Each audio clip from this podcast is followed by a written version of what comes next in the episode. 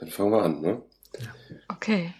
Ihr schneidet ja die blöden Sachen dann raus, oder? genau. Das sagen wir vorher immer, das machen wir gar nicht. Aber das ja. können, wir, cool. können wir tun, ja.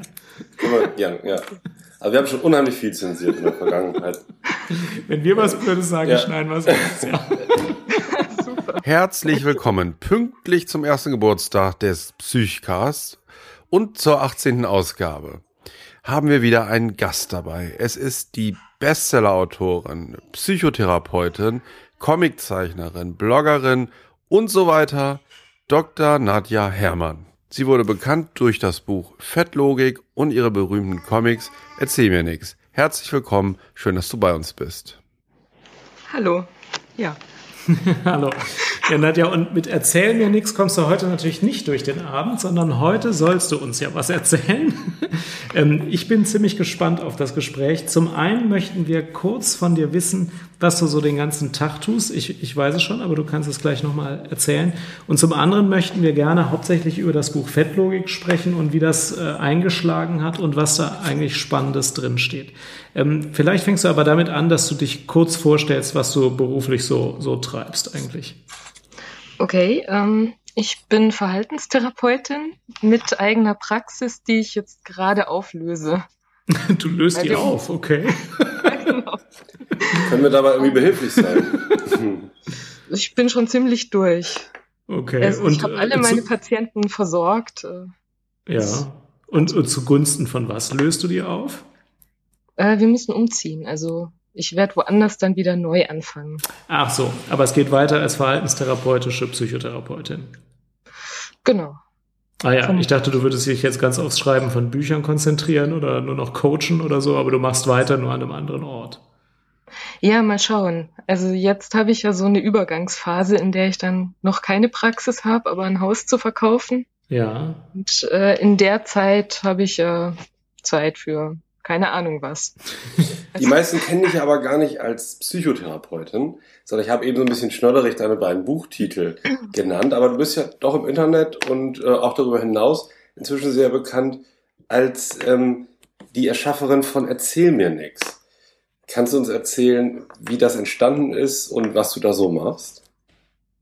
Ja, die Frage ist immer so ein bisschen, äh, ich weiß es nicht mehr genau wann ich den ersten hässlichen Comic gemalt habe und warum. also, äh, ich weiß, dass ich irgendwann mal einen von Hand gemalt habe, weil ich irgendwas äh, verdeutlichen wollte. Und das war umständlich. Und der nächste war dann einfach mit Paint. Also es war also hässlich und dann dachte ich, ist eh hässlich, also kann ich es auch hässlich mit Paint machen. äh, ja, ich würde sagen, die Grafik ist minimalistisch, das kann man schon sagen, ja.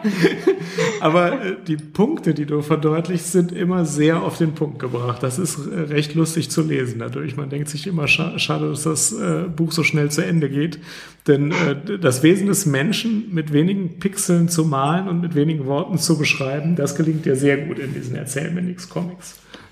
Es sind eigentlich nur Dialoge, ja. Mit ja. Äh, paar Kreisen. Das stimmt. Aber danke. Das war das erste Buch, das auf dem Markt war. Und das zweite Buch, das zuerst als äh, E-Book erschien und jetzt äh, vor gar nicht so langer Zeit auch im Ulstein Verlag tatsächlich äh, als Printbook äh, auch noch, also in dieser Version auch noch gekommen ist, ist dann Fettlogik. Und da denkt man sich zuerst, ja gut, braucht die Welt noch das eine Millionste Abnehmbuch. Ähm, die Tatsache ist aber, das ist gar nicht das eine Millionste Abnehmbuch, sondern das ist das erste vernünftige Abnehmbuch, jedenfalls das erste vernünftige, das ich geschrieben, gelesen habe.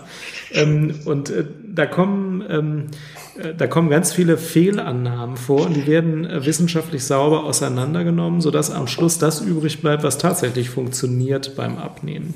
Ähm, aber vielleicht sollte ich nicht erzählen, was im Buch drin steht, sondern du als Autorin mal äh, nochmal äh, erzählen, was dich zu dem Buch gebracht hat und was du da eigentlich vermitteln möchtest. Okay. Ähm, ja. Oh Gott. Schwierig, weil ich dachte auch am Anfang, das eine Millionste Abnehmbuch braucht halt wirklich kein Mensch. Ähm, äh, wobei ich dann gemerkt habe, ich habe ja äh, niemandem erzählt, dass ich abnehme, habe aber in derzeit relativ viele Abnehmen-Comics gemalt, mhm. die relativ kontrovers dann diskutiert wurden. Also was lustig war, weil ich schreibe ein, oft über kontroverse Sachen, aber die mhm. Abnehmsachen wurden dann wirklich am meisten diskutiert und am heftigsten. Also mhm. ich glaube, da hat sich dann auch die Abonnentenschaft okay. nochmal deutlich verändert. Also es haben ganz viele dann richtig empört deabonniert und ganz viele neu abonniert. Also war schon interessant, weil bei Sachen wie Pädophilie oder keine Ahnung, Politik oder so, war das halt nie so krass. Also abnehmen scheint wirklich äh, ja, die Leute zu beschäftigen. Hat's mich ja auch. Ja, mich auch. Und es ist wirklich so, der religiöse Fanatismus äh, ist äh, im Vergleich zu den Überzeugungen, die man zum Abnehmen hat, meistens äh, eher eine milde Form von äh, Vorstellung, die man so hat. Aber zum Abnehmen hat eigentlich jeder eine klare Meinung, wie das geht und wie das nicht geht und ist da auch relativ äh, festgefahren. Das habe ich, das habe ich auch schon sehr häufig festgestellt. Und es gibt einfach auch ähm, viele Fehlannahmen. Vielleicht können wir mal ein paar von unseren Lieblingsfettlogiken äh, vergleichen und über einige von diesen Fehlannahmen sprechen, die so fest etabliert sind im kollektiven Bewusstsein, ohne dass die tatsächlich stimmen. Was ist denn deine Lieblingsfettlogik? Äh, meine Hauptfettlogik war, glaube ich, wirklich das mit dem Stoffwechsel. So dieser ganze Komplex von, ich habe halt einen besonders langsamen Stoffwechsel. Und es gibt Leute, die haben so ein Glück, die können wirklich essen, was sie wollen. So das Doppelte von dem, was ich so esse und sind trotzdem fieserweise schlank. Im Gegensatz zu mir. Also ich glaube, das war ja. so das, was ähm, ich wirklich geglaubt habe. Genau, also das, das denken ja viele, dass, dass man den Stoffwechsel zerstören kann, wenn man immer wieder Diäten macht und dass der Körper dann einfach wenig, wenig verbraucht. Und ähm, ähm, was, was viele denken, dass der Stoffwechsel kaputt gehen kann. Ähm, ich habe inzwischen auch herausgefunden, dass der Stoffwechsel dann einfach gesund ist, wenn man abgenommen hat und dass man einfach nicht so viel verbraucht, aber dass der Körper kein Perpetuum mobile ist, der aus dem Nichts Energie schaffen kann. Das ist ja eine der, der ähm, Erklärungen für, für das ganze Abnehmen, die du da vermittelst. Ähm, was passiert denn tatsächlich, wenn man abnimmt mit dem Stoffwechsel? Passiert denn da irgendwas oder passiert da nichts mit dem Stoffwechsel? Also er nähert sich natürlich dem an, was man vom Gewicht her normalerweise hat. Also je schwerer man ist, desto mehr Energie braucht man, um den schweren Körper mhm. zu versorgen. Mhm. Das heißt, je leichter man wird, desto weniger verbraucht man. Mhm. Ähm, aber es ist wohl schon so, dass Leute, die stark abnehmen, mit großem Defizit, auch einen Ticken weniger Verbrauch haben als jetzt jemand, der dasselbe Gewicht hat und nicht abnimmt. Mhm. Also der Körper geht schon in so einen Sparmodus, aber es wird halt wahnsinnig überschätzt, wie groß dieser Sparmodus ist. Mhm. Der ist halt nicht riesig. Also, und du schreibst, glaube ich, dass der so zwischen 100 und 180 Kalorien allenfalls höchstens äh, sein könnte, dieser Sparmodus, aber eher drunter. Genau, ich glaube, ich habe mich irgendwo so auf ungefähr acht Prozent des Grundumsatzes ja. so festgelegt von ja. dem, was ich alles gelesen habe. Also es hat geschwankt zwischen gar nicht weniger und ja, so um die acht Prozent. Mhm. Solange halt noch alles gesund ist. Also wenn man jetzt äh, wirklich eine Stoffwechselkrankheit hat, kann es natürlich auch noch ein Ticken drunter sein. Mhm. Aber es gibt eine Grenze. Das ist einer von diesen Mythen. Einer von meinen Lieblingsmythen, an die ich auch fest geglaubt habe, ist, wenn man zu oft Diäten macht und danach wieder zunimmt, was äh, ich beispielsweise auch schon hinter mir habe, ähm, dass, dass es dann immer schwieriger wird abzunehmen oder dass der Körper also sich da rächt und sich denkt, ah, der Mensch lebt offenbar in einer, in einer Wüste und da gibt's immer mal monatelang nichts zu essen und jetzt muss ich besonders viel zuschlagen. Ähm, und äh, du schreibst dann nicht nur, dass das nicht so ist, sondern äh, bringst auch einen Überblick über die wissenschaftliche Lage, über die Studienlage und zeigst dann, dass das gar nicht so ist, was einen großen entlastenden Effekt auf mich jedenfalls hatte, weil ich mir dachte, okay, das ist zwar so eine allgemeine Vorstellung, es ist aber gar nicht so. Ähm, wie hast du denn diese ganzen Mythen gesammelt eigentlich? Hattest du die alle selbst oder hast du die aus Zuschriften gesammelt oder wo kamen die eigentlich alle her? Ähm, die meisten hatte ich wirklich selbst. ja. ja, ich glaube, ich hatte wirklich überdurchschnittlich viele Fettlogiken. Vor allem, weil ich mich ja dann auch in den letzten Jahren so in Richtung Fat Acceptance bewegt habe und das basiert ja wirklich auf Fettlogiken. Ja, das ist was, was viele, glaube ich, nicht kennen. Vielleicht könntest du mal ein bisschen über diese Fat Acceptance äh, Bewegung berichten. Ähm, ja, klar. Die kommt aus den USA ursprünglich und ist zunächst mal eigentlich eine Bewegung, die die Diskriminierung von Übergewichtigen, die ja tatsächlich existiert, bekämpfen will. Mhm. Aber die so ein bisschen übers Ziel auch hinausschießt, indem sie halt äh, quasi Übergewicht auf eine Stufe stellen wollen mit sowas wie Hautfarbe, indem sie sagen, okay, also es ist halt einfach genetisch vorgegeben, welches Gewicht man hat und daran mhm. kann man nichts ändern und deshalb ist es halt schon Diskriminierung, wenn man jetzt sagt, nimm doch ab oder ich bin nicht zufrieden mit dem Gewicht oder also auch wenn man von sich selbst quasi sagt, ich bin unzufrieden mit meinem Gewicht, dann kann das schon so in Richtung Fettshaming gehen. Mhm. Äh, und natürlich jegliche Gesundheitsrisiken durch Übergewicht zu thematisieren, ist dann auch Fettshaming, weil halt davon ausgegangen wird, das Gewicht ist ja genetisch vorgegeben. Und entsprechend sind auch alle Gesundheitsrisiken dann eben nur Korrelationen. Ja, genau. Und das ist schon ein ganz äh, interessanter Gedanke. Ich meine, es ist ja ganz klar, dass man jemanden nicht diskriminieren soll aufgrund seines hohen Gewichtes. Aber es ist ja auch klar, dass die Aussage, äh, also normalgewichtig zu sein, ist äh, gesünder als äh, deutlich übergewichtig zu sein, weder diskriminiert noch irgendwie jemandem was Böses will. Vielmehr ist es ja ein hilfreicher Weg zu mehr Gesundheit und ähm, aber ich, ich habe selbst gesehen, wenn man deinem Blog folgt, was es so an Kommentaren gibt, dass das für ganz viele nicht zu trennen ist. Also dass allein die Aussage, ähm, Normalgewicht ist gesünder als starkes Übergewicht schon missverstanden werden kann, was man eigentlich formal logisch nicht nachvollziehen kann. Das Normalgewicht ist schon diskriminierend, ja. Naja. Normalgewicht ja oder Übergewicht sagt, äh, es gibt ein zu viel und es gibt mhm. ein richtiges Gewicht und ein falsches. Mhm. Also das wäre dann schon Fettshaming.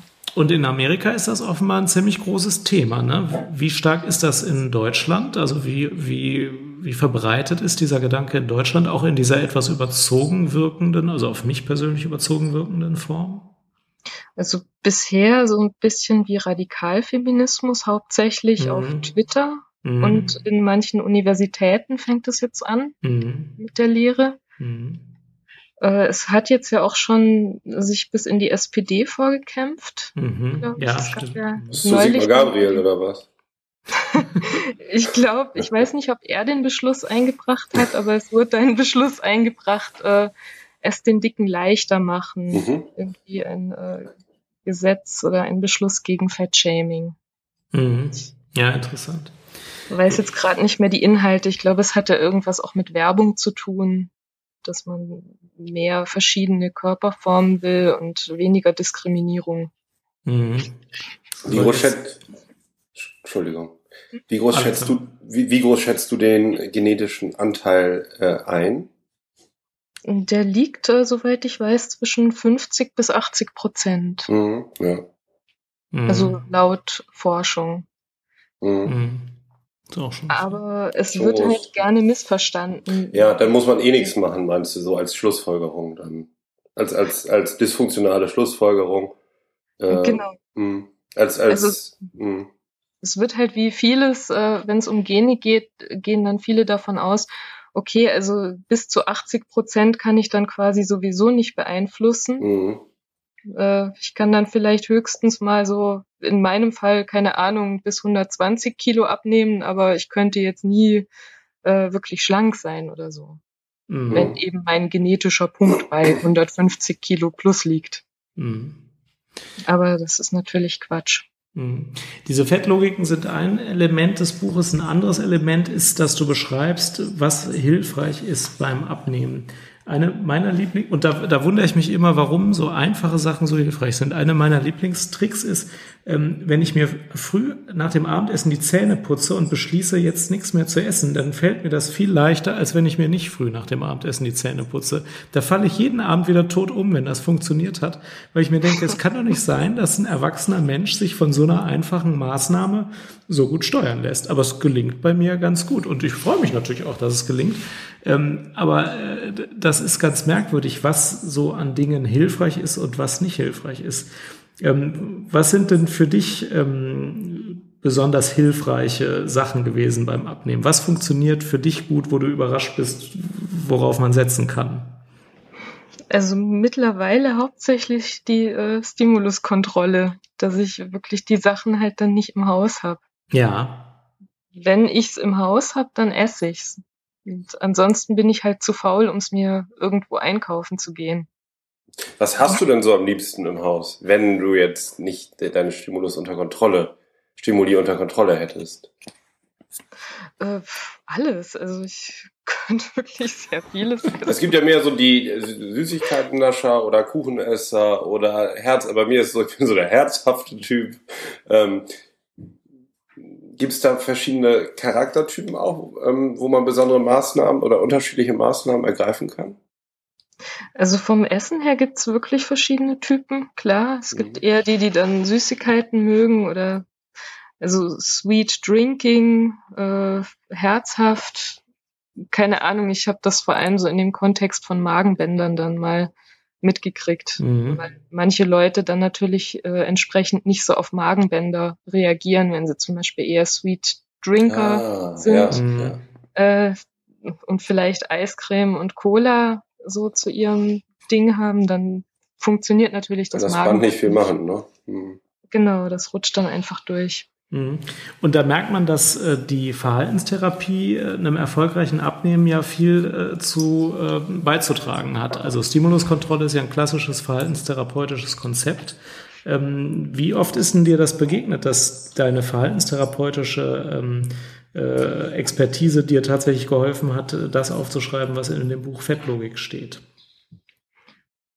Also im Vorfeld, bevor ich mhm. mich damit befasst habe mhm. hat es überhaupt nicht geholfen. ich habe es natürlich versucht. Ja. Äh, klar, es gibt ja auch das Klischee, dass die Therapeuten das alles nur studieren, um sich selber zu heilen. Äh, ja.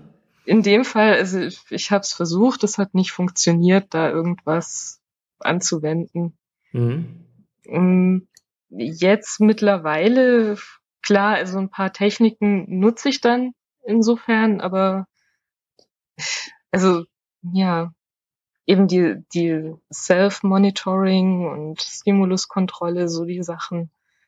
Aber jetzt halt quasi dann eher von einem anderen Ansatzpunkt aus. Genau. Also und auf das Self-Monitoring, äh, wenn, wenn ich das richtig verstehe, ist damit die, die Kalorienbilanz äh, gemeint. Da sollten wir auf jeden Fall auch nochmal eingehen. Könntest du nochmal erklären, was das Grundprinzip dieser Kalorienbilanz ist, die man beim Gewicht halten, aber auch beim Abnehmen berücksichtigen kann oder soll? Ähm, also das Grundprinzip wissen wahrscheinlich die meisten, oder? Nee, eben nicht. also die, mit denen ich drüber rede, die sagen immer, nee, also sonntags kann man schon essen, was man will. Das ist dann egal. Das nimmt der Stoffwechsel so auf. Das ist kein Problem. Cheat Days. ja. Äh, also jegliches Plus wird eingelagert und jegliches Minus äh, ausgelagert. Geht dann genau von der Hüfte weg quasi. Immer frei von der Hüfte weg. Ja, bei mir. Ich habe eine schmale Hüfte. bei mir bleibt's in den Schenkeln. Ähm, ja, also egal wann man es isst oder nicht isst, also es kommt nicht auf die Zeit an. Und wenn ich jetzt an einem Tag einen mega Fressanfall habe und 20.000 Kalorien esse, dann wird halt der Überschuss genauso eingelagert. Wobei, gut, jetzt lehne ich mich zu weit aus dem Fenster, weil ich glaube, 20.000 Kalorien kann dann der Körper vielleicht doch nicht auf einmal aufnehmen. Das wäre vielleicht ein bisschen heftig. Also ich glaube, da geht dann schon einiges verloren. Aber wenig. Das Grundprinzip ist tatsächlich, dass man einfach nur berechnen muss, wie viel Kalorien esse ich so am Tag, wie viel verbrauche ich. Da kann ich ja erstmal schätzen, wie viel ist mein Grundverbrauch und wie viel verbrauche ich noch durch Sport. Und die Differenz wird eben dann ein- oder ausgelagert. Ich zum Beispiel äh, wusste nicht, dass ein Kilo Fett 7000 Kalorien entspricht. Und ähm, es ergeben sich dann ganz einfache Berechnungen. Beispielsweise, ich äh, habe ein Kaloriendefizit von 500 Kalorien am Tag. Äh, um auf 7000 Kalorien zu kommen, brauche ich dann 14 Tage, zwei Wochen also. Und nach zwei Wochen habe ich dann ein Kilo abgenommen. Und dann funktioniert diese Berechnung auch. Das Faszinierende, was glaube ich viele, die es gemacht haben, das lese ich zumindest, wenn ich deinen Blog verfolge, was die wirklich überrascht ist, ist es, es ist so einfach. Ja, es funktioniert, wenn ich ähm, die Kaloriendifferenz äh, wirklich einhalte, dann nehme ich auch so viel ab, wie dieser Kaloriendifferenz entspricht. Da sind viele, meine Person eingeschlossen, erstmal überrascht, dass das so funktioniert. Mhm. Ich glaube auch das Thema Wassereinlagerungen war so ein ganz wichtiges. Ja. Erzähl das doch auch nochmal bitte. Ähm, ja, ist lustig, weil irgendwie weiß man ja, dass der Körper Wasser einlagern kann. Mhm. Also ich glaube, die meisten wissen das. Aber ich, man vergisst das oft beim Abnehmen.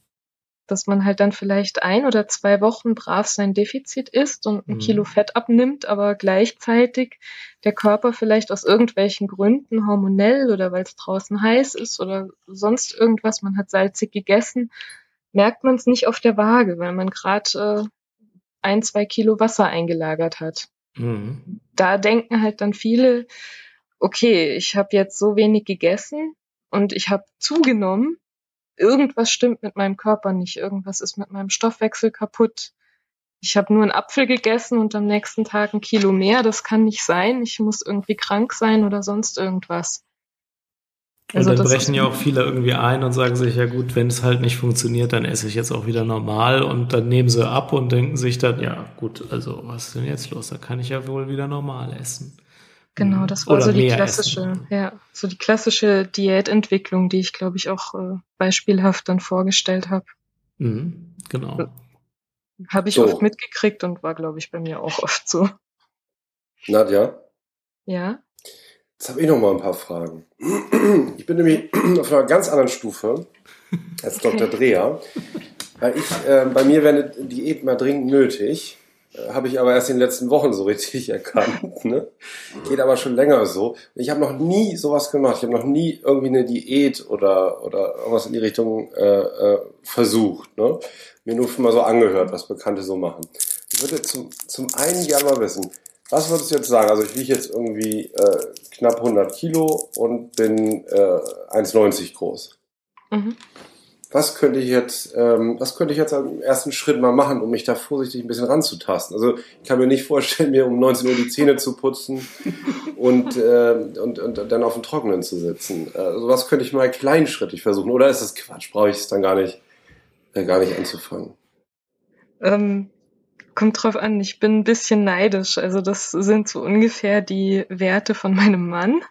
Mhm. Und ich verfolge das ja bei ihm mit. Mhm. Äh, er hat, glaube ich, einen Grundbedarf von 3000 Kalorien an einem relativ inaktiven Tag.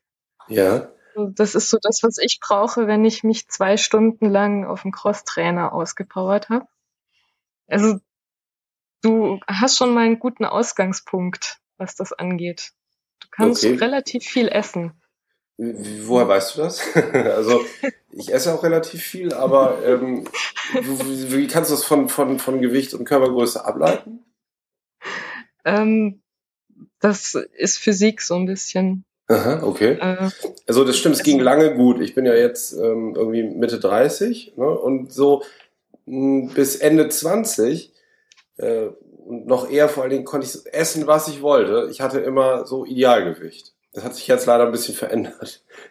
so, die letzten Jahre. Aber ähm, das kann ich mir schon vorstellen, dass ich eigentlich gute Grundbedingungen habe. Aber wie, wie komme ich jetzt ähm, da ein bisschen besser zurecht? Also muss ich irgendwas ausrechnen oder ich bin jetzt wirklich totaler Neuling auf dem Gebiet. Es kommt so ein bisschen drauf an, äh, was dir liegt. Also ich finde das mhm. Einfachste das Kalorienzählen und also mein Mann hat sich auch relativ lange geweigert, Kalorien zu zählen, weil er das irgendwie doof fand. aber er ist jetzt letztlich auch dabei gelandet. Mhm, okay. Das, das Könnte ich mir für mich auch nicht halt vorstellen. Gegen nach ja, Geschmack meistens so. Es klingt irgendwie ätzend, also ich weiß. Ich hätte es jetzt auch wahrscheinlich vorher nicht machen wollen, weil es irgendwie zwanghaft klingt oder umständlich mhm. oder halt einfach genussfeindlich. Aber es erleichtert die Sache halt ziemlich. Also ich setze mir ein Limit hat. und rechne dann zusammen, was ich über den Tag so gegessen habe und bleib unter meinem Limit. Genau. Also in deinem Fall, wenn du jetzt auf 2000 Kalorien gehen würdest, mhm. dann wäre das wahrscheinlich ein gutes Kilo in der Woche. Mhm. Also dann muss ich, wenn ich dann 15 Wochen das so mache, dann habe ich vielleicht 5, 15 Kilo abgenommen. Genau, irgendwann wird es ein Ticken weniger, weil ja dein mhm. Bedarf auch mit der Zeit dann, wie gesagt, ein bisschen absinkt, aber doch, das dürfte wahrscheinlich hinkommen. Wie wichtig hältst du es, zusätzlich Sport äh, zu machen? Äh, wie man mag. Also mit zusätzlich Sport äh, kannst du natürlich einiges rausholen noch. Dann, je nachdem, wenn du eine Stunde Sport machst am Tag, dann kannst du auch dasselbe mhm. abnehmen mit äh, zweieinhalbtausend Kalorien. Oder sogar ja, ich habe noch nie Sport gemacht, ich müsste es mal, okay. müsste es mal probieren. Ja. Okay, aber du sagst also, also diese ganze Diätensache abnehmen, das ist eigentlich reine Physik, ne? Das ähm, auch so, das ist jetzt nicht so ein spiritueller Wahnsinn alles irgendwie für dich, oder? Genau. Also es ist wirklich, äh, ich kenne mich nicht wirklich gut aus mit Physik, aber es ist Physik. Mhm. Und was hältst du von solchen Sachen wie zum Beispiel Weight Watchers? Ähm, grundsätzlich nicht schlecht. Also Weight Watchers finde ich jetzt noch mit das Vernünftigste, mhm. ähm, weil es im Prinzip sowas wie Kalorienzellen Light ist. Also quasi ein vereinfachtes System. Das hat dann so ein bisschen äh, das Problem, dass bei äh, Weight Watchers auch ein paar Fettlogiken wohl enthalten sind. Ja. Also ich kenne jetzt das aktuelle Programm nicht, aber so die älteren Programme, die hatten dann auch sowas wie, äh, man darf dann von bestimmten Lebensmitteln, Kartoffeln oder so, unbegrenzt mhm, essen. Genau, ja, das hatte ich auch mal gehört. Und das funktioniert für manche, die halt dann äh, wirklich nur eine Portion essen und das passt dann. Für mhm. mich wird sowas jetzt zum Beispiel gar nicht funktionieren. Also wenn mhm. ich irgendwo unbegrenzt essen kann, dann äh, esse ich auch unbegrenzt. Dann mhm. esse ich halt zwei Kilo Kartoffeln und habe dann aber auch kein Defizit mehr. Ich kann sowas. Das ist halt bei mir das Problem. Also insofern, äh, es funktioniert dann halt für die, für die dann in das Programm quasi passen. Aber die, die dann wie ich gerne so Ausflüchte finden, die nehmen damit dann auch ab einem gewissen Punkt meistens nichts mehr ab. Ja, okay. Also haben jetzt ein paar geschrieben, die halt gesagt haben, okay, also irgendwo so äh, kurz vorm Normalgewicht habe ich dann mit Weight Watchers irgendwie gar nichts mehr abgenommen. Mhm. Weil halt dann doch noch mit den Punkten äh, der Kalorieninput zu hoch war. Ja. Mhm. Dann habe ich noch einen Kollegen, der macht so, der isst immer nur jeden zweiten Tag. Ein Tag ist da gar nichts, aber auch überhaupt nichts, dann trinkt er nur.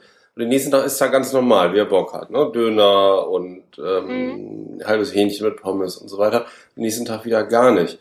Und er, er meint, das wäre sinnvoll, er nimmt da gut mit ab. Ähm, hast du sowas schon mal gehört? Ja, lustig. Das hatte ich äh, gestern, glaube ich, gerade auf dem Blog verlinkt. Das, Ach, vielleicht äh, habe ich es da auch gelesen. Die 50%-Diät oder so, ne? Ja, intermittierendes Fasten, glaube ich, mhm. oder Kurzzeitfasten. Also je nachdem, es gibt verschiedene Begriffe. Äh, da kam dann auch ein Kommentar rein von jemandem, der meinte, ich habe das gemacht, aber ich habe dann an dem jeweils äh, zweiten Tag, an dem man essen kann, halt dann für drei Tage gegessen. Und Schaut sich nach meinem Kollegen an, ja. Ja, und habe dann auch nichts abgenommen. Also insofern, mhm, ja. ja. ist halt auch wieder wie mit Weight Watchers, wenn man dann an dem einen Tag äh, mhm. wirklich für einen Tag isst, dann hat man natürlich ein schönes Kaloriendefizit dadurch. Wenn man dann so wie ich äh, das dann aufholt alles, ne? Genau. Also, wenn ich halt, wie gesagt, wenn ich unbegrenzt essen kann, dann äh, kann ich auch ordentlich essen. Also insofern würde das halt bei mir auch wieder wahrscheinlich nicht funktionieren. Ja. Also, ja. ist irgendwie auch frustrierend, wenn ich mir das jetzt gerade, ich mir selber zuhöre. Aber das ist halt der genetische Anteil. Äh, daran merkt man dann sozusagen die Naturschlanken und die Naturdicken. Also wenn man jetzt so die genetische Karte wie ich hat, dann mhm. kann man halt wirklich, äh, dann ist der Appetit halt auch entsprechend groß.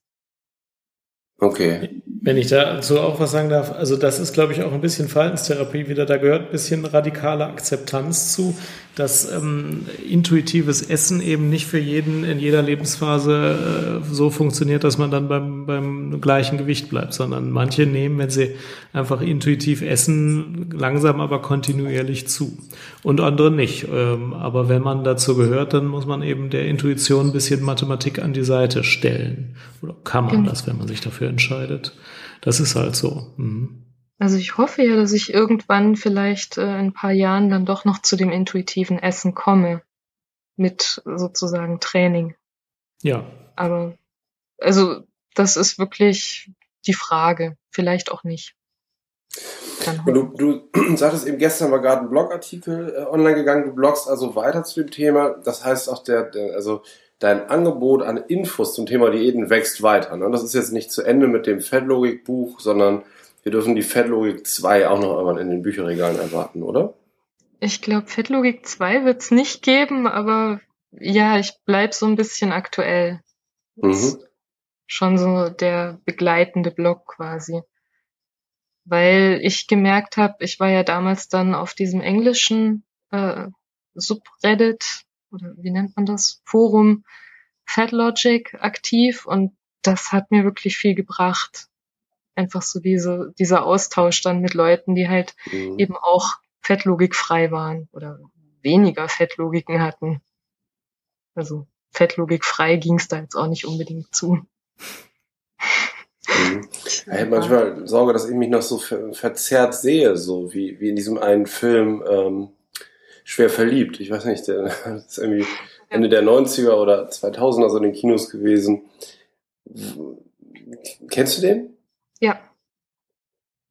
So, weißt du? Also manchmal, in, in vielen Fällen fühle ich mich noch so vom Körper her wie vor zehn Jahren, weil ich mal ganz genau gucke, in, in den wenigen Momenten, ne, denen ich mal ein paar Gehirnzellen zusammennehme, dann denke ich so, ja, ja, also müsst jetzt schon mal gucken. Ja, es gibt doch eine Studie, die ich jetzt äh, im Kopf habe, die zeigt, dass Übergewichtige ein bisschen eine ähnliche Körperschemastörung haben wie Untergewichtige, mhm. nur halt in die andere Richtung. Ja. Und das sieht man dann oft, wenn man Fotos von sich sieht, die dann, also natürliche Schnappschüsse, wo man jetzt nicht extra posiert ja. oder so. Dann, äh, also ging es mir oft so, dass ich so ein bisschen geschockt war. So, so dick mhm. soll ich aussehen? Ach, nee, das ist einfach unvorteilhaft oder so. Äh, aber doch, die stimmen dann am ehesten.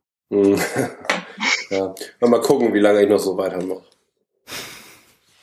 Also, ja, das ist ja auch ein bisschen fies. Also ich, ich verstehe auch die Leute, die das dann gemein finden von mir, äh, wenn ich dann quasi dafür sorge, dass Leute erstmal wahrnehmen, dass sie zu dick sind. Mhm. Nicht so schön. Also, wenn dieses Interview schon mal dazu geführt hat, ähm, Alexander zum Blick in den Spiegel zu bewegen, dann weiß ich nicht, ob wir das als Erfolg oder nicht Erfolg zählen sollen. Ähm, ich weiß es aber nicht. Ja. Ich finde, dass du eine ausgezeichnete Figur hast, aber ähm, darüber nachzudenken. Also, du siehst mich auch durch die rosarote Brille, ja. Ich sehe dich durch Skype meistens, ja, ja, aber ich habe dich auch schon in echt gesehen und äh, dann durch die rosarote Brille. Das ist natürlich völlig richtig. Ähm, aber das ist auch so, so, ein, so ein gesellschaftliches Phänomen, dass, äh, dass die Leute immer sagen, ja, ja, also normal ist ein BMI von 30 ungefähr. Also das, das mhm. ist ja, das ist ja so. Das, wenn einer ein BMI von 23 hat, wird er normalerweise eher gefragt, hier bist du krank. Ähm, das ist schon ganz faszinierend. Ähm, Nee, gut, aber das könnte auch ein erster Schritt sein, das Buch Fettlogik zu lesen. Einfach spaßeshalber, einfach Interesse halber. Das wäre, das würde einige Argumente überhaupt zu starten oder nicht zu starten mit einer Diät ähm, liefern. Okay. Ja, Nadja, Mensch, schön, dass du da warst oder da bist. Können wir dann für dich noch irgendwas tun? Das war's schon von eurer Seite aus. wir orientieren die Länge des Psychcasts an der durchschnittlichen Pendelstrecke des Zuhörers und wir haben die feste Vorstellung, dass die durchschnittliche Pendelstrecke zwischen 30 und 45 Minuten ist und deswegen versuchen wir uns immer darauf zu begrenzen. Außerdem versuchen wir die Zeit des Interviewpartners äh, auch wertzuschätzen und deswegen haben wir uns vorgenommen, nicht mehr so lang zu reden wie in den ersten Psychcasts. Deswegen unterbrechen wir immer nach, nach ungefähr dieser Zeit obwohl wir noch viele Fragen haben. Aber das ist der Grund, ja. Ich versuche gerade ein bisschen zusammenzurechnen, wie viele blöde Sachen ich gesagt habe, die dann rausgeschnitten werden. Also in meiner Rechnung ist jetzt nichts aufgefallen. Okay. Wir gucken mal. Wenn der Psychcast am Schluss doch nur zehn Minuten dauert, dann ähm, hat sich entweder die durchschnittliche Pendelstrecke verkürzt oder wir sind doch zum Ergebnis gekommen, dass es nicht so hilfreich war. Ich fand es super hilfreich und super interessant. Wer das Buch nicht kennt, äh, also das ist nämlich meine Top-Empfehlung zu lesen. Mir hat es total viel geholfen. Ähm, ich fand es super interessant. Ich habe es zweimal gelesen. Es gibt überhaupt nur zwei Bücher, die ich zweimal gelesen habe, wenn ich das richtig im Kopf habe. 1984 von George Orwell und Fettlogik. Also das ist ungefähr die Flughöhe, würde ich mal sagen. Und ähm, ich bedanke mich ganz herzlich bei dir, Nadja. Nochmal zwei Punkte. Wo, wo finden wir dich im Internet? Wo findet dich jetzt der geneigte Hörer? Also erzähl mir nix.wordpress.com oder? Ja. Ist richtig, genau. ne? Ich glaube schon, ja. Muss ich jetzt selber überlegen, aber doch, das müsste sein. Hm, genau, da kann man erstmal mit Erzähl mir nix, mit, mit diesen minimalistischen Comics, ähm, die unheimlich komisch sind, erstmal sich angucken und da ein bisschen Kontakt zu aufnehmen. Und wo findet man dein Fettlogik-Blog? Ich glaube, wenn man Fettlogik googelt, dann kommt der relativ als erstes. Kommt dann ne? einfach Fettlogik googeln und dann werden Sie schon sehen, liebe Hörer. Vielen Dank, dass Sie dabei waren. Vielen Dank an dich, Jan, und natürlich an dich, Nadja Hermann, und hoffentlich bis zum nächsten Mal. Tschüss. Und nicht Tschüss. vergessen, abschalten zu Hause. Tschüss.